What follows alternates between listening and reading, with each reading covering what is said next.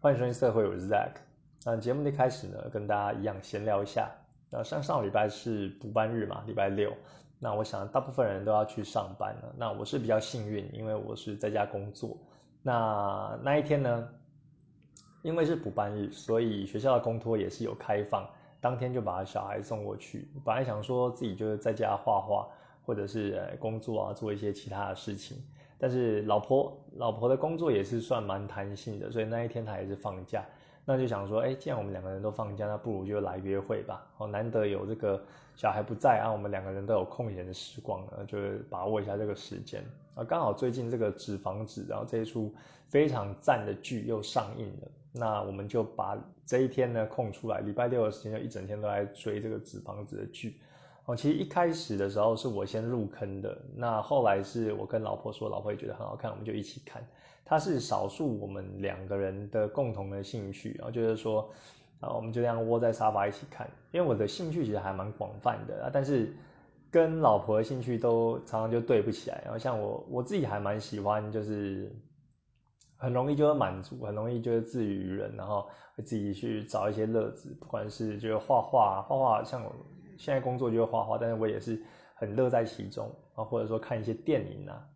然后读一些小说啊，然后像我喜欢看一些科幻片啊，或是一些比较啊烧脑的题材的电影啊，或者是看一些漫画啊，还有还有可能是呃做一些户外活动等等的啊，但是这些都跟老婆就比较没有交集呀，因为她可能运动的强度不是很高，然后比较不能做那种剧，就是比较激烈的。或者说看电影的时候，他也不太敢看这种恐怖的，然后或者太烧脑的，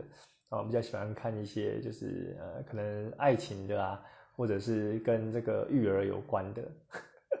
所以我们两个就常常就找不到交集。但是一开始还会很期待说他可以加入，然后分享啊我的兴趣还有我的喜悦给他。但后来就越来越了解彼此之后，就是说，哎，我也不一定要强求他一定要一起陪我看，然后。啊，我们可以各自做各自的事情，然后也都可以乐在其中，很开心这样子。那纸房子呢是少少部分的剧啊，我们可以一起就就这样看，然后觉得非常的好看。虽然他看到后来呢，那有时候剧情太紧凑的话，老婆也说：“哎，暂停一下，我有点紧张，就手会麻，然后然后会会那个怎么讲，有点喘不过气来啊。”我觉得是有点夸张了，但是每个人的这个。呃，这个身体反应就不一样了，我觉得还还蛮有趣的，应该是这样讲吧。那这一部我觉得真的是非常好看，我之前听一些其他的 podcaster 他们上映之后也都说有在追，然后很好看。我觉得好看之处呢，跟大家分享几点。第一个就是说，它人物非常的鲜明，哦，在里面他们就一个银行抢案嘛，那里面有好几个人物，你就不会说，哎，每个人。呃，可能有一些人你就感觉是打酱油的，如果他戏份没有那么重哦，每个人都非常的重要，那你会他这个剧本就深刻的描绘出，哎，每个人他为什么会加入这个组织？那他为什么会去抢银行？他的动机是什么？那中间他发生一些事情，跟一些警方对峙的转折，那他们的心境上有什么变化？哦，人与人物之间的关系，我觉得都描绘的非常非常的好，这也是就是拜他的这个剧情跟剧本。写的非常好之次啊，那刚刚说的人物鲜明是一个优点，第二个都我刚刚说的，就是剧情紧凑哦，因为它剧情就没有给你再拖的，它就是呃，我还记得第一季第一集的时候就开门见山就是就抢银抢银行了，那后面就会发生就一系列的，哎，警方要怎么攻坚呐？那他们要怎么做出反应？那他们抢的目的是什么？为什么他们要在银行里面待那么久？是为了达成某些目的这样子？那中间还会发生一些变数啊，或者说这个。呃，里面的纸房子的头目教授呢，他可能会下一些指导棋，或者说他自己有遇到一些什么危机，必须亲自出马的时候，哦，这些都非常的紧张，所以你看的时候就是会，啊，非常的热血，然后会非常的呃为他们就感到焦虑，然后会想说，哎，下一步要怎么走？你又猜不到，猜不到他们的下一步的动机，然后下一个动作是是要怎么怎么去做，然后怎么跟。这个警方对峙啊，怎么全身而退？我觉得非常非常的好看啊！这个也是他们对于剧情，呃，有非常的用心，然后写的就是非常的好！我还记得当初第一季的时候，他那个抢案好像是发生在就是礼拜六的早上吧，就是一个周末的早上，然后呃，整个集数就是第一季完结呢，也是实际上我们看的，好像也是发生在几小时的事情，就是说他从抢银行，然后到到他就是呃，可能要接到下一季的话，顶多也才过个一天两天左右。那我们那时候看呢，也是在礼拜六的时候看，也是在周末的时候看，那也是差不多礼拜天的时候看完，所以会有一种跟剧中人物就是同步的感觉，然后就是跟着他们早上啊一起发生到银行抢案啊，然后后来啊到下午啊，警方跟这个绑匪就是发生了什么事情怎么样，就觉得有一种呃临场感，我觉得还蛮有趣的，这个这个呃跟他就是同步追剧的这种一种感觉。然后我觉得第三个呃优点就是说，它的画面也拍得非常的唯美啊，它很多的镜头啊，不管是长镜头或者是呃一些人物特写等等，还有一些这个背景虚化，然后它拍得非常的好，然后运镜什么的，不管是它的呃打斗画面或者动作动作画面，警方攻坚的时候啊，或者在拍一些就是内心戏，然后呃比较就是呃悲伤的戏，或者说比较就有生气有冲突的戏，它那个运镜跟呃，画面的调动都非常的好看。那另外，呃，最后一点就是说，呃，它这一部剧虽然是就是呃抢银行的片，然后简单来讲是这样子，但是它借由抢银行这个事情，感觉它只是借由这个事情去表达它里面的爱恨情仇。你可以在里面看到友情、亲情、爱情，然后还有紧张，还有对峙，然后还有斗志。还有一些危机处理，然后还有一些打斗等等的哦，各种的刺激的元素，然后呃很受欢迎的元素都包含在里面，所以这一部片就是非常非常的好看啊，非常非常的值得看。那也因为这样呢，我就是呃对于它的那个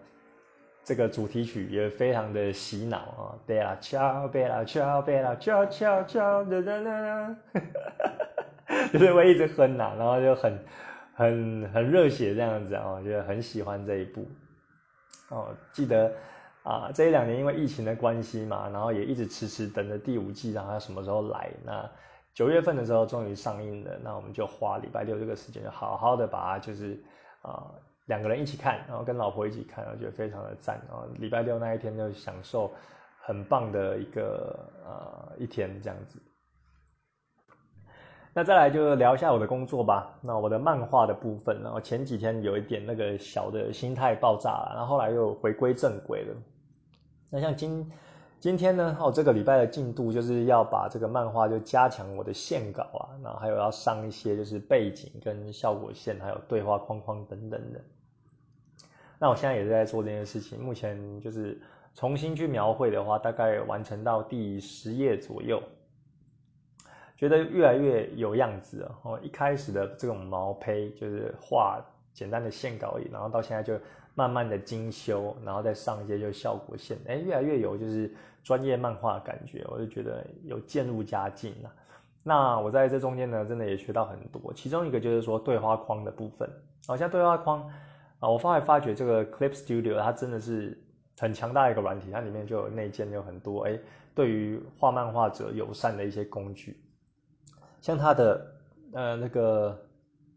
类似百宝袋的这个箱子里面呢，有很多的东西可以选，然后你可以选一些就是背景的三 D 建物，或者说一些小道具啊，或者说它有一些三 D 的建模的人形，然后它可以去摆一些动作，然后你就是等于说它就是像一个呃范本，然后就贴在你的画布上，然后你就可以照它的轮廓去这样描绘，然后你画人物的这个比例就不会跑掉了。这个我是没有用啊，因为我自己的人物比例掌握的还 OK。那只是呢，我就会觉得，哎，它效果效果线也有很多可以选择。那另外就是它的对话框啊，它有很多的对话框，像是你一般的对话的那种呃框框，或者说比较惊讶那种爆炸框啊，或者是一些想象的框，有像那个云朵的那种框框，呃，各式各样都有。那你就可以直接去抓它的框框，套用到你的漫画里面。那它不是死死的一个对话框而已，你抓进去之后，你还可以去调它对话框的旁边的各个角度啊。比如说你抓一个云朵的这个对话框，你可以去调整它，呃，边缘的云朵的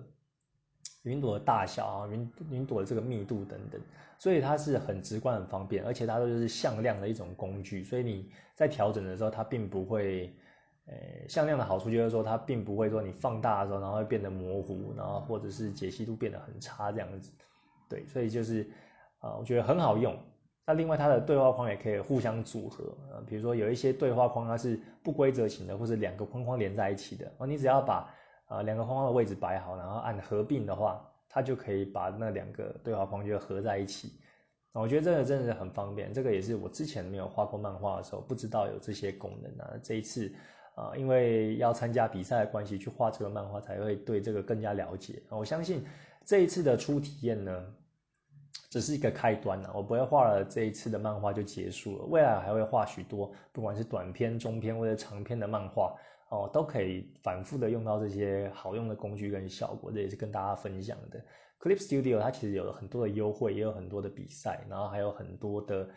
呃这种开源码，就是很多人就可以上传自己制作的笔刷，笔刷哦，很多人可以上传自己制作的笔刷。然后还有自己制作的一些背景啊，或者一些物件等等，然后供大家去下载。哎，大大部分都是免费的，然后也有付费的啊，有一些画的更精细的，因为可以呃可以去使用。所以我觉得它的资源就很丰富、很强大啊。这边也跟大家讲一下，如果你是对于画漫画或者画一些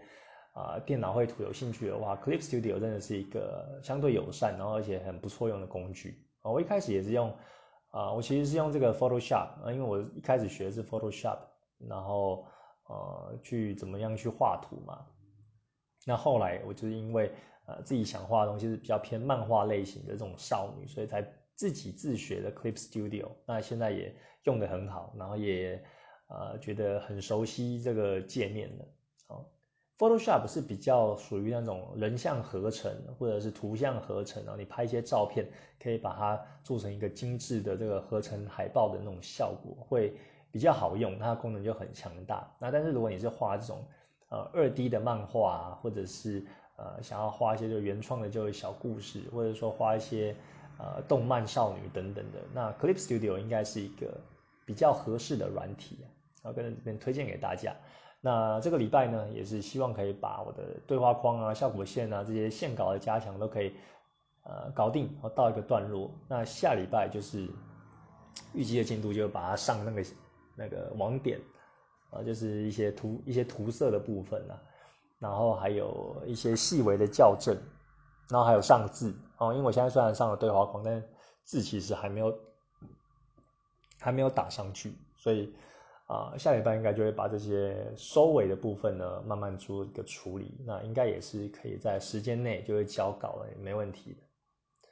好，那再跟大家分享一下最近的委托啦。最近的委托呢，我觉得比较有趣的就是我在画那个扶他。哎，前集好像有跟大家讲嘛，就我接到一个案子，然后他是画这个，呃，名人变色诱之术，就是女版的名人跟。景野，然后他们在就是做那个档事的，哎，就是景野他长出了一个肉棒啊，就是他是扶他，然后这个女版的名人呢就会喊他的肉棒，然后从亲吻，然后到伸喉咙，最后再到射精等等的啊，有画一些这个 panel，就是那种小格子啊，那这个作品是客人要求的，就就把它完成，那也是我第一个接到的扶他案件，我觉得画的很开心。因为这两个女生，我觉得她们本来就很漂亮，然后画的也是非常的顺手，然后也画的很色情，然后自己是很喜欢。那另外呢，就是我有就在接到一个就是小英的案子，那这个案子也是老客人呐，然后他请我画了这个小英的一系列的套图呢，今天是已经第五张了。我在想哦，之后他会不会如果画到有八张的时候，我会再把它就是弄成一个系列，然后出在这个。Patron 的奖励上面，还有这个 Gumroad 的这个平台上啊，我有这样的打算哦。他真的是很喜欢小樱啊，每一张都是画小樱，然后用各种不同的动作，觉得真的很不错啊。小樱也是我啊还蛮喜欢的一个角色，在火影忍者里面。那另外还有在接的一个案子呢，就是苦艾酒啊，这也是啊我非常就是很很不错的一个这个客人。那他是在 IG 找到我的，那比较特别的是他是这个。台湾客人哦，算是我第一个台湾客人吧，因为我大部分的这个目标客群都是在欧美。那他透过 IG 找到我，然后就跟我讲啊，所以只有这个客人我是跟他讲中文的，其他人我都是讲英文。那也帮他画了两张苦艾酒了，就是名侦探柯南那一个黑色组织的苦艾酒。那现在是画第三张哦。那他的喜好呢是比较偏脚控啊，他都是画这个重点都放在苦艾酒的这个双腿，然后美丽的双腿的这个作品。那之后如果有画完的话，也会在找时间就剖给大家看。然后目前在接的委托有这几个。那另外还有一个就是说那个打屁股系列的，那这一次是画猫女哦，不是那个蝙蝠侠的猫女，就是一个可爱的女生，然后她是有有有，就身上有一些毛的，然后一个像是猫咪的形，就是形态这样子。然后他当然是被这个被打屁股这样子。那未来我还会呃接到这个委托案呢，哦，有可能会接到，就是说。打屁股系列可能还会有再下一章哦，因为这个画猫女的这个委托人他又说他已经想好就是下一个作品是什么了，那只是猫女还没有完成嘛，所以等猫女完成之后他会再跟我讲。那未来的话也会再接这个扶他第二弹哦，因为扶他的这个呃客人呢，他也说他有有这个这个景野扶他娘呢，他画完之后他后面还有一些 idea，然后会再委托给我。那另外呢，还有一个就是说，我之前有帮一个加拿大客人，然后绘制他的色情小说的封面嘛。那之前已经画完他的呃五张封面小说了，然后他那个系列的故事就会到第五本做一个结尾了。那之前有跟他聊过天，就是说他这个结束之后呢，会再写另外一本小说，那可能是跟呃小孩开大车有关的。哦，那他看到我有这个画小孩开大车的能力，他是有说，哎，未来他第二本小说也会再请我，就是画封面。所以这几个系列呢，可能是我未来会有在接到的委托。真的是很感谢这一些老顾客，他们重复的下单，然后因为喜欢我的作品，然后而愿意就一再再而三的，就是下单给我。那也是因为这样呢，我才有就是稳定的收入。虽然我才刚开始而已，但是有这些。回馈跟反馈对我来说是一种鼓励啊，大大概是这样子。好，那再来要跟大家聊的一个东西，其实也跟我们今天要聊的主题也有一点关了，那就是我今年有买了这个电子书嘛，那我就是有透过电子书去去看了一些小说。那我最近刚看完就一本小说，它叫做《三体》哦。一二三的三，然后体育的体，那它的这个这个是一本科幻小说，那它总共有三本哦，三部曲，我三个都看完了。第一本就叫做《三体》，那第二本叫做《三体：黑暗森林》，那第三本叫做《三体：死神永生》。哦，这个是一个中国的科幻小说作家写的这个小说系列，那影响非常的深远。哦，其实我当初在看这个小说的时候，我是怎么知道的呢？哦，是因为我在。我有在那个 YouTube 看那个老高影片，我有追他。那他有一次就讲说这个《三体》啊，因为老高大家都知道他是讲喜欢讲一些就是神秘学、太空学，还有一些呃比较我们一般不会去接触到的知识。那他讲的方式呢，都会非常的引人入胜，然后会想说，哎，对我从来没有想过人为什么要睡觉，或者说，哎，为什么呃什么是维度啊，或者说人为什么会会会长这样子？那我们的。的身体的各个器官有什么功能啊？或者说，呃，时间是什么东西？重力是什么东西啊？老高觉得会做这一系列相关的这个探讨的影片，然后觉得很有趣。那他其中一个影片就有讲到说，这个中国很厉害的科幻小说家，他写的这本小说《三体》里面在讲什么？我那时候听一听的时候，听到大概前半段，我就越听就越觉得。这个小说好像很有趣，那那我先不要听，先不要听老高这些讲解好了，因为会被剧透嘛。然后我就那时候就先按暂停的，那我就上我的这个啊，这个叫什么电子阅读器，然后去找《三体》这本小说，然后就下载第一本来看，看完之后不得了，然后又下载第二本、第三本，看完了啊，非常非常的好看。那这个作者呢，他叫做刘慈欣。你第一次听到的时候会以为，哎，好像是一个女生，然后。感觉好像还蛮年轻的，因为慈心这个名字啊，我自己个人观点啊，就好像还蛮就是一个正妹，然后然后应该还蛮年轻、蛮清秀的这种感觉，然后会写出这些呃非常有趣的科幻小说，我觉得很厉害。但是我后来 Google 了一下才知道啊，原来他不是女生，他是男生，然后五十八岁，也不是也不算年轻了。那他生于北京呢，那目前住在山西太原，然后是一个非常非常厉害的科幻小说家。我不知道在中国的地位是怎么样，应该也是非常的非常的强啊，因为不熟嘛。那我是因为这个作品才认识他的。那他里面小说的确写得很好，然后有很多的观念了，我从来都没有想过，非常的有趣。那另外他的科幻小说其实有很多的知识，我不知道跟现在的这个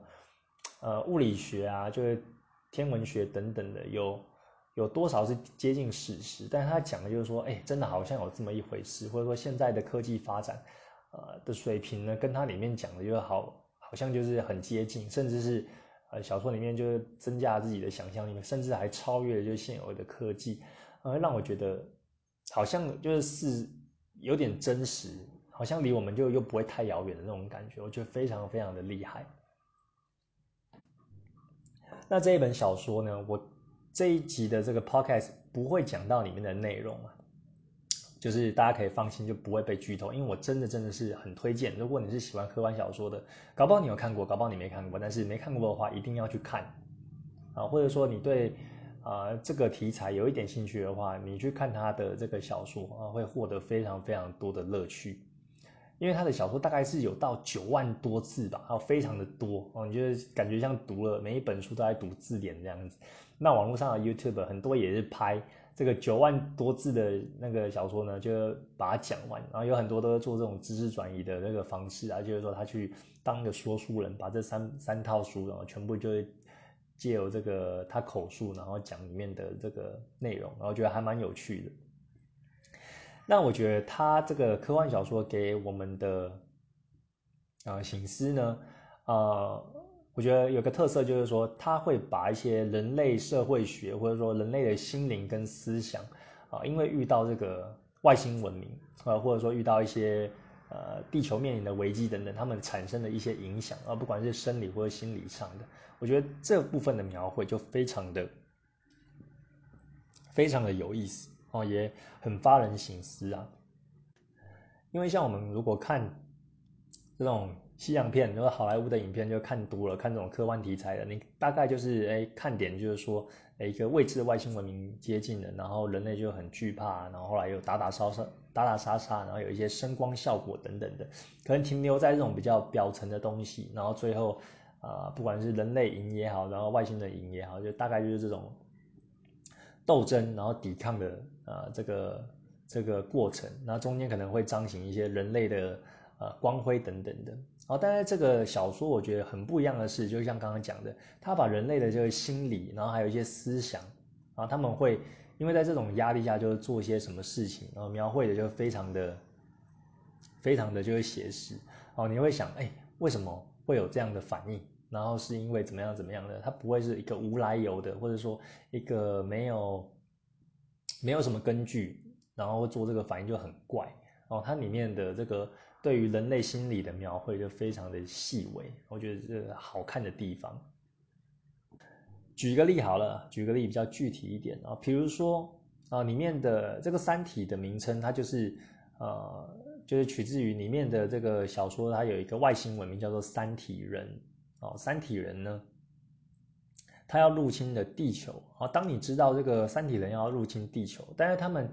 因为他们的星球也是在几光年之外嘛，那光年的话，如果它入侵，也不是马上，然后几个小时后就到达地球。它如果有，就算有光速飞飞船的话，看它的光年数多少，也要几年的时间。那比如说，呃，里面就有讲到，三体人如果入侵地球，大约是四百年。那四百年之后，他们才会过来，但是他们的力量实在是，呃，太过强大了。那这个时候，人类。面对就是四百年后的威胁，到时候四百年可能人类就要灭绝了。你对于这样的这个状态，你会有什么样的反应？你会选择逃亡呢？然后就是逃离地球，然后去其他的呃星球，然后去繁衍这自己的后代啊，延续这个人类文明，还是你会选择战斗？然后，就是说这四百年的时间，我们的技术哦，或者是说一些科技可以进步到，到时候敌人来可以与之抗衡。那或者说，我们实在是太过渺小了。这个这个，像里面就有讲到，三体人他有他有他有这个有个技术，就可以把地球人的这个物理学还有天文学他们的技术，就锁在一个限度，然后就让我们的发展就受限，所以没有办法创造呃一些很重要的这个科学上的重大突破。那也造成了我们没有办法啊，就是可以与他们抗衡呐。这种实力的差距。那面对这样的压力之下呢，四百年后他们就要来了，那你可能是选择也不要逃亡，也不战斗了，然后就把握当下，就去享乐吗？享受现在的生活，因为四百年离我也很远嘛，我可能顶多现在人类的医疗水准也大概活到一百多岁就了不起了。那四百年后其实已经跟我无关了，我已经呃可能上天堂了。然后如果有相信有天堂人，或者说我就已经回归尘土了，那这是我后代子孙的事情了。对，会不会这样呢？哦，这个就有很多的抉择哦，人类要怎么样去决定他们的命运？我觉得在里面就非常的有趣。那另外一个例子，就像说。哎，我们已经开发，就是可以在星际旅行，就是不像现在听起来还是天马行空了，然后已经可以在星际间遨游了啊。但是像我们在星际间遨游的话，比如说你去这个宇宙呢，你去个几年啊，二三十年好了，这个也算也算久嘛。但是你一直都知道说，最后你还是会回地球的，会回地球这个母星。那你在航行的过程中，也可以一直跟这个地球人联系，然后知道地球上发生什么事情。这个其实就是一个你的心灵的寄托。那当有一天，然后你发觉你没有办法，就是再联络我们的母星地球，或者说你的星、你的这个太空战舰就偏离了航道，或者说有一些意外等等。你没有办法再跟你的这个母亲啊，母亲大地地球再联系了。你的心理状态是怎么样？哦，你唯一一个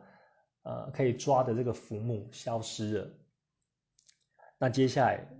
你就必须在这个浩瀚无垠的这个星际间就航行，不知道未来的生死如何，然后你们的心理状态是怎么样？哦，这个部分呢，在《三体》这个三部曲里面就描绘的非常非常多。细节我觉得真的很赞。然后刚刚那个只是举一个简单的两个例子，然后给大家去想象一下，当你面对就是这样的状况之后，你自己是属于哪一派的？然后你会想要怎么做？那其实它里面也有表达一种宇宙的浩瀚啊，像我们可能有时候晚上就望星空，有些人会说，哎，很喜欢一个看满天的星空啊，没有光害的时候，会觉得自己的渺小，然后会觉得宇宙的浩瀚，然后觉得。好像都比较偏这种美好的想象，但是在里面这个这个小说里呢，它是比较比较偏有一点悲观的那种感觉，就是说你看这些呃满天的星斗等等的，会有一种恐怖冷漠的那种感觉。然后虽然你可能会知道上面可能有外星人啊，有很多的外星文明啊，但是。你会觉得啊，宇宙好像就是一个非常非常大的坟墓，它正在慢慢的趋向死亡。那每一个外星文明呢，他们都为了要生存而互相的竞争啊，互相的就会消灭对方等等。你看起来就像一个，看那些星辰，就像呃，看到千千万万的尸体这样子，然后看那些恐怖的战争战事啊，都发生在好几好几千好几亿光年之外啊，但是。他迎来的并不是就是美好，而是，呃，这种冷漠、哦恐怖、黑暗等等的，哦，会有这种，呃，比较偏向我们一般人可能会趋向就比较阳光正向的感觉哦。相对于这些，它更多的是这种反思，所以我觉得非常非常的不错啊，会带给我就不一样的观点。像里面有一句话我很喜欢的，他就是说：“毁灭你，与你何干？”我在面对这超强的外星文明的时候，他如果要毁灭你，啊，你可以说不要，你也可以说好啊，来啊，等等的。但是你说什么其实不重要，他毁灭你是他自己的决定，自己的事情，跟你想不想要存活，想不想要生活下去完全没有关系。哦，这个就这句话，我就觉得还蛮震撼的。哦，总而言之呢，就非常推荐大家看看这一本小说啊，我觉得吹的很多，那也确实名副其实，它真的是非常好看。那三部呢？我有提了几个关键字给大家，稍微就是想象一下那里的啊，阅读小说的时候，你给你的感觉啊，这也是给我的感觉。好像第一部你在《三体》念第一部的时候，你会感觉有点像那种谍报片的感觉啊，有一些间谍啊，或者一些秘密任务，那你也会从中读到一些跟遥远的太空初次接触的一些呃情绪反应跟悸动。那像第二个呃《黑暗森林》这一本呢？它就是里面你会感受到一些像作战呐，啊，因为人类的技术水平有到一定水准了，他们开始可能会跟三体人抗衡的。那中间也是有一些集权哦，比如说寄托于人类的某几个人，然后他们可以去做这些啊部署等等的。那你也可以体会到这外星文明的强大，然后还有我们自身的渺小啊。不管是跟外星文明比，或者说跟这整个宇宙比，人类人类的这个渺小呢，非常的微不足道。然后在这第二步，你可以体验到这几种感受了。那第三第三步死神永生呢，它又提高了更，就是更提高了一个档次。那你除了就是可以感受到外星外星文明的这个种种之外呢，你也可以体会到一些维度啊未知，然后还有一些平衡的状态，还有死亡以及我们失去的东西啊。这个话题又更沉重了，但是也是更加的发人深思跟有趣哦。当中有提到，尤其是它后半部有提到这个维度的观呃维度的概念，好像物理学。天文学等等的，我们现在的维度可能就处在三维世界嘛，但它里面有描绘到，呃，二维的世界怎么样，四维的世界怎么样，或者说更高维度的世界怎么样？我有回想到，哎，以前我们可能在学这个数学或学物理的时候，都觉得很痛苦嘛，尤其是文科的话，就觉得，哎，数学学这个 sin、cosine 啊，三角函数，或者说物理。学这个 F 等于 ma 等等的啊，未来有什么用啊？我可能工作上完全就不会再用到这些东西啊，除非我是真的对它很有兴趣，然后去做一些呃研究员或者一些教授，或者说做一些数学家，可能才会用到。那对于一般人来讲，我们可能就根本就不会用到这些知识。但是要学这个干嘛啊？所以以前考试也考得很烂。但是在看到这些啊，不管是科幻小说也好，或者说现在有讲到一些什么。超弦理论或者 M 理论或者一些维度的东西啊，我觉得非常的感兴趣。像老高的影片也是这样子啊，你就会觉得这些东西就是很有趣。那也是因为他们这些数学家跟物理学家不断的去推导，然后想要去揭开这个世界神秘的面纱所做的这些努力，然后觉得你会开始去对这些你以前觉得学了没什么用的东西感兴趣。我也觉得是非常棒的一个一个经验跟体验呐。当然，我们对那些算术啊、那些细节推导等等都非常的头痛，根本就不想要碰。然后也可能想说，哎，这算到后来可能也是推导的错误的。但是我们是想要知道他们推导后的结果会怎么样，就是想说，哦，原来宇宙是这样运行的，宇宙是不是有存在一个呃定理或是一个真理的公式，然后去推导这些万物或者时间它的概念是怎么来的？这个些都，嗯。应该说，算是我现阶段就非常感兴趣的东西啊。不知道各位听众是不是也有这方面的兴趣？那这个就是要推荐给大家看的这个《三体》的小说，那大家可以去看看。好，今天进入我们的主题啊，刚刚讲了那么多，其实今天的主题有点关系啊，就是我最近呢也在看一些这个 podcast。像我一天听的 podcast 大概至少五个多小时吧，那每一天都这样子，其实几个月下来也累积的超多的这个音档的记录。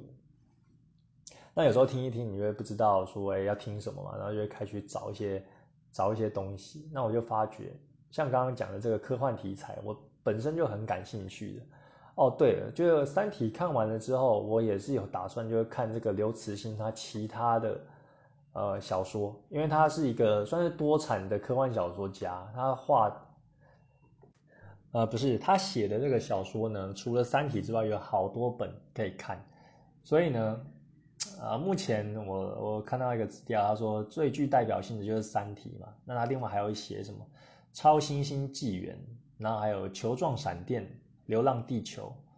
呃，还有什么瞻仰上帝等等的很多的小说可以看，所以我之后可能会再去购买这个《超新星纪元》的这个电子书来看，哦，希望后来也就是一样，就是可以带给我非常非常多的乐趣。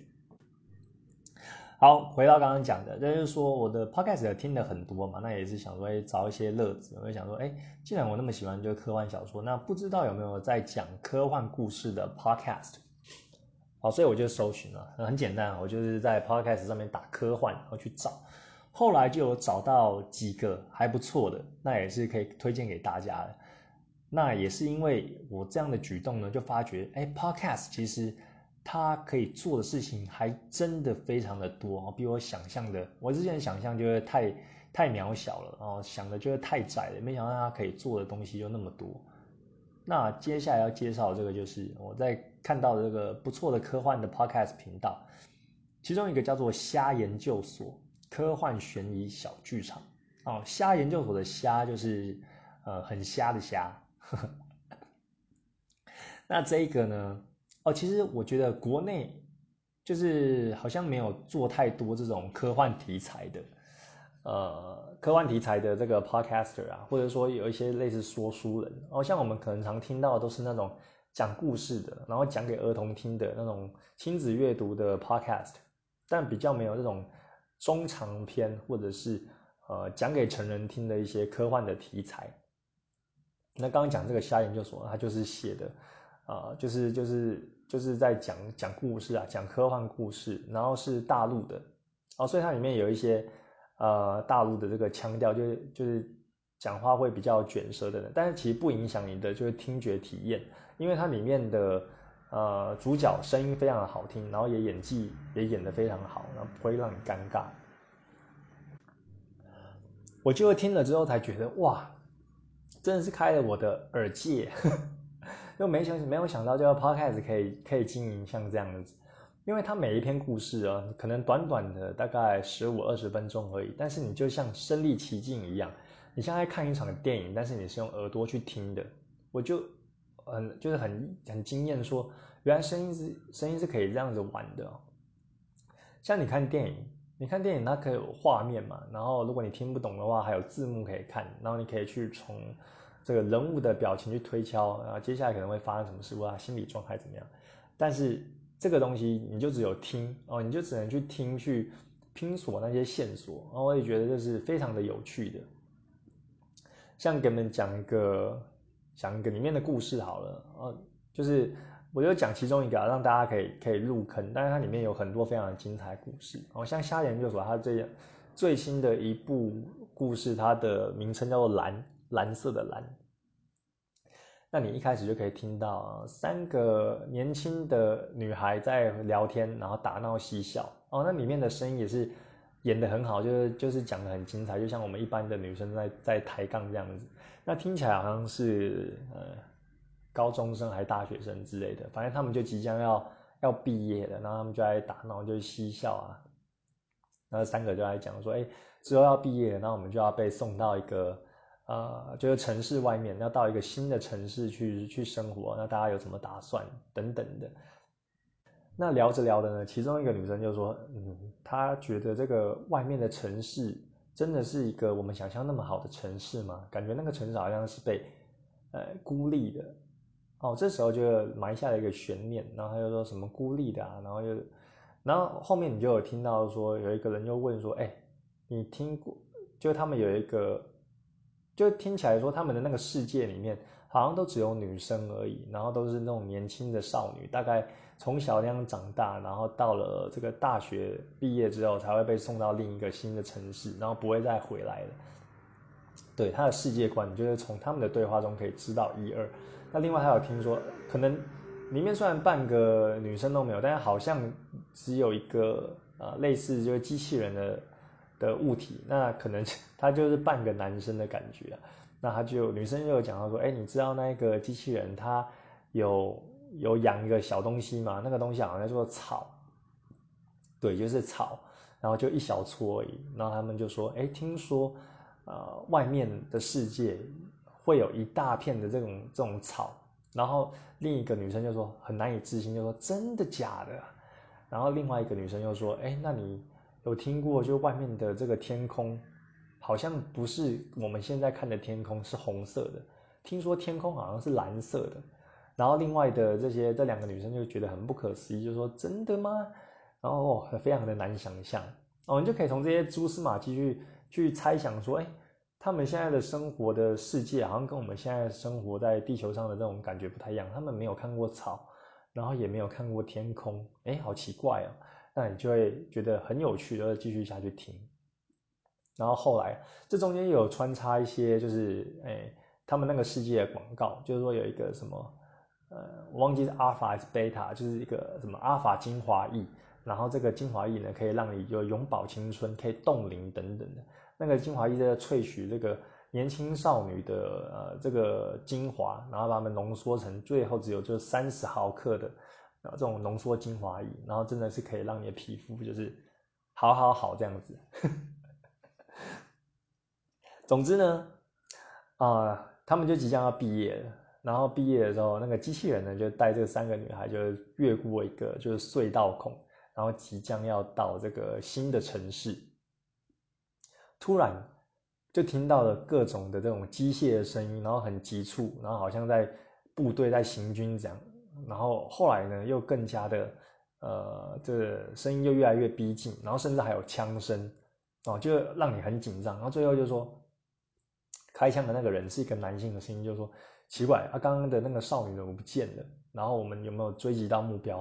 然后这下这下这个糟糕，就没有没有把这个目标就是击毙，怎么回事？那这。旁边呢就有掉了，就有几罐，呃，这种刚刚那个广告说的这种精华液，哦，可能无意间就不小心就会射到或者掉出来等等的。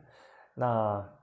那个开枪的队长呢，就是还捡起了这个精华液，就是说，哎，给他部下们就，哎，你们就收着吧。他部下还就是懵的就说啊什么？然后那个那个队长就说啊没关系啊，你们不是还有老婆吗？啊，就等于说这个东西他们不是要上。就是不用上缴了，就等于说那个队长就默许他们就可以自己收着，然后给自己的老婆使用。后来这他们就是离开了，就继续追击那那那些女生。原来那些女生就是在进去隧道的时候就逃出来了，哦，他们就摆脱那个机器人，然后就逃出来，然后他们就真的到外面的世界，然后就看了那些，哇，天空就真的是蓝色的，然后有看到一大片的草原。然后就很开心，他们也不知道逃出来，他们也其实也不知道为什么刚啊我们会听到那些枪声或者会发生什么事情，他们只是想说在进入这个星城之前可以去看看外面的世界。那机器人为什么会让他们来呢？他就那个女孩就跟那个机器人讲说，你让我们出去的话，我就带更多的草回来给你。那机器人可能他是很有那个收集嗜好的癖好嘛，所以他就点头就答应，就让他们出去。他们才没有就是被揭秘哦，原来这些女生，她们都是在这个类似楚门的世界，从小就生活在这个红色天空的世界，然后一直养大，养到这个大学毕业，然后被送到星城，就等于说被送到屠宰场之后，把他们揭灭，然后萃取他们的精华去做这一个阿法的啊保养品。有没有听到这边就觉得？我靠，非常的这个剧本就写的非常的好，所以它里面就有很多这种短篇的这个故事，然后在中间就穿插，我觉得非常的精彩啊！我讲的不好啦，但是大家去听的时候就可以体会到他们的演技，然后他们那时候的画面哦，因为它不只是主角声音好听、演技好，不会听起来很尴尬之外呢，它的背景音效也讲非常的讲究。像是比如说，他们仰望天空的时候啊，有一些飞鸟飞过的声音，然后鸟叫声啊，或者说，呃，那些武装部队就前进的时候，脚就踩到那种冷冰冰的地板，会有这个脚印的声音，或是枪上膛的声音、开枪的声音等等的，都录得非常的好。哦，这个是真的是没有想到，就是声音可以这样玩呢，就带领我们去进入一个用听的电影。的这种感觉，我觉得非常的赞，那也是我意外发现的一个科幻 podcast 跟大家分享。那另外呢，也有找到了一个叫做《从宇宙回来的你》科幻言情小说哦，这个 podcast 大家可以去搜寻。那这个我也是觉得应该是还不错吧啊，因为我光听他的呵呵。光听他这个标题，就觉得很唯美啊！从宇宙回来的你，然后是一个什么样的小说呢？我就先订阅啊，然后之后这几天我就再听听看。那另外还有一个汪杰科幻广播剧哦，汪杰科幻广播剧，它也是有点类似刚刚那个瞎研究所里面，就是有用演的方式，然后去表达一个短短的这个剧情，然后但是它剧本也是写的很好，我觉得大家就可以呃来看看这几个科幻的 podcast。那其实为什么我会喜欢这种科幻的题材呢？呃，是因为我觉得科幻对我们来说，好像它就是一种想象。那你在想象的空间，你就可以无限的去扩张你的宇宙，或者去把你的这些想象，就是呃，不管是你用文字记录下来也好，或者用说的也好，然后去把你的这些画面，就慢慢的去讲述一个故事，我觉得是非常的好玩的。那另外呢，对于这个太空呢，我们也是充满了未知的。那未知就会让人很着迷嘛。而且这种事物，通常太空对我们来说，虽然好像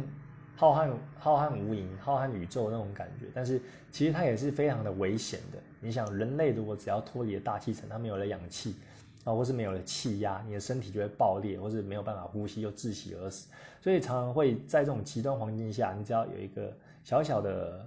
呃，小小的问题啊，出了 trouble，然后你就会可能就死掉了。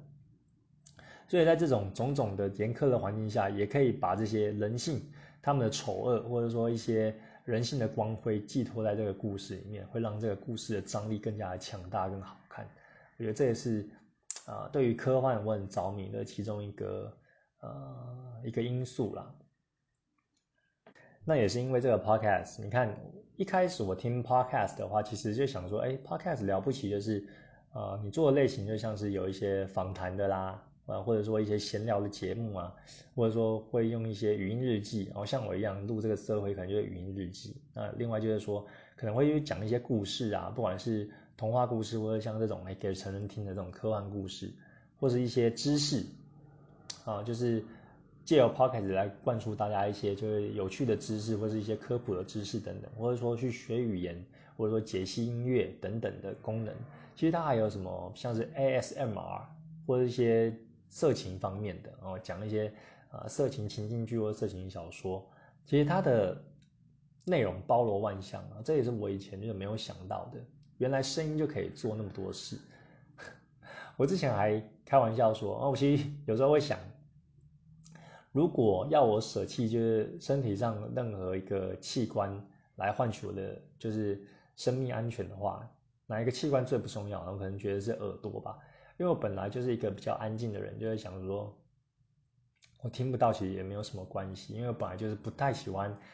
啊太喧闹的环境，然后很怕吵这样子，所以我以前就认为说，哎，耳朵可能是最不重要的器官，我聋了也没有什么关系。但是后来现在想想。其实声音就是一个很不一样的力量，它相对于视觉，呃来说，也有它就是可以发挥的地方啊。这个也是我重新再去思索，哎，其实声音对我本人来讲，也不是说一无是处。那看了这个科幻题材之后呢，我后来也有想，哎，Podcast 还有什么样的题材，可能是我以前就没有想到、没有接触过。后来也有想到，就是另一个，哎。有没有人在这个 p o c k e t 上面讲鬼故事？我记得我小时候呢，就会去这种啊便利商店，它不是那个书架上都会有摆那种小小本的这种恐怖小说嘛。我那时候买了一小本来看，晚上我就坐在书桌前这样看，然后看一看之后，我就觉得背脊发凉，因为它里面有一段就讲说鬼就在你后面，然后我整个看到的时候，整个就起鸡皮疙瘩，然后歘起来，然后就。慢慢的看向自己的后方，哦，还好什么都没有看到了，反正就是这种呃小小本的这种鬼故事啊，也是很令我着迷的。然后虽然我现在都没有在看的，啊，但我后来就想说，哎，Podcast 应该也有人在讲鬼故事吧？然后果不其然，我一搜寻的时候就有一些就是讲鬼故事的频道。那我目前都还没有听啊，就是有找到几个啊，大概之之后几天几个礼拜。再跟大家分享一下有哪一些好的这个 podcast。那最后我又想说，哎，除了这些听的东西，有没有一些互动式的？它就有点像是你在玩这种呃桌游或者玩这种导引式的游戏一样。啊，有没有一种 podcast，它就是跟你讲话，然后它进入一个情境，然后它会列出几个问题，比如说你在你这个主人翁在遇到某某某之后呢，你会选择就是。呃，跟他变好朋友，或是跟他打架，或者说，哎，呃，跟他结盟，啊，有几个选项，然后你会怎么做呢？那他可能隔一段时间，让我们听众自己去想自己可能会做的选择之后，他再去讲说，哎，那他这个主人公他会做什么样的选择？啊，我觉得这个还蛮不错的，我不知道有没有人在做，搞不好，搞不好有，只是我还没有找到，但是我也会觉得这个东西应该还蛮有趣的。那我未来。有计划的话，可能我也规划一个小小的这种互动的 podcast 游戏，就跟大家玩玩看，大概是这样子。好，今天节目就大概到这边啊，没有聊太多这个绘画部分，就是聊我最近有发现的一些 podcast 它的功用，然后还有发现一些很好玩的 podcast 那。大家如果也是像我一样就重度使用者的话，不知道要听什么，然后找什么要听的话，也可以去找找看我刚说的这几个题材，尤其你是科幻迷，绝对不能错过。那最后结束前，我再推部一个电影，然后这个电影也是跟声音有关的，然后它就是。借由声音去推敲里面的蛛丝马迹，然后这一部电影叫做《二夜追气令》，然后它简单讲述一个，呃，警员他有接到一封一通这个电话，然后电话好像是绑票案，那他越听就是听这个呃求救人他描述他现在在哪里啊，然后周周围发生什么事情，然后越听呢就越觉得哎有很多的这个线索，然后也有很多不对劲的地方，哦，整部的成本非常的低，因为它主要都是。呃，拍那个警局那个夜晚值班的那个警员听电话的这个过程啊，但是你就可以从声音里面就听到，呃，这个报案人的焦虑啊，然后还有猜想他们电话那一头发生了什么事，我觉得非常的好看，最后也有一个剧情的大反转，所以很推荐给大家《恶夜追气令》，然后大家可以去看一看。好了，那今天的节目就到这边了，如果你喜欢的话，也可以在我的哦那个 Apple Podcast 留言。那 讲了那么多。我是会师啦，那如果你喜欢我的这个色情作品呢，也可以在我的各大平台啊，在我节目简介栏，不管是 Pixie、Twitter 啊、Devita 或者是 IG 等等的，你都可以看得到。那如果你有想要什么 idea 给我的话，也可以发委托过来，或者说赞助我的 Patron。那今天的节目就到这边喽，我们下次见，拜拜。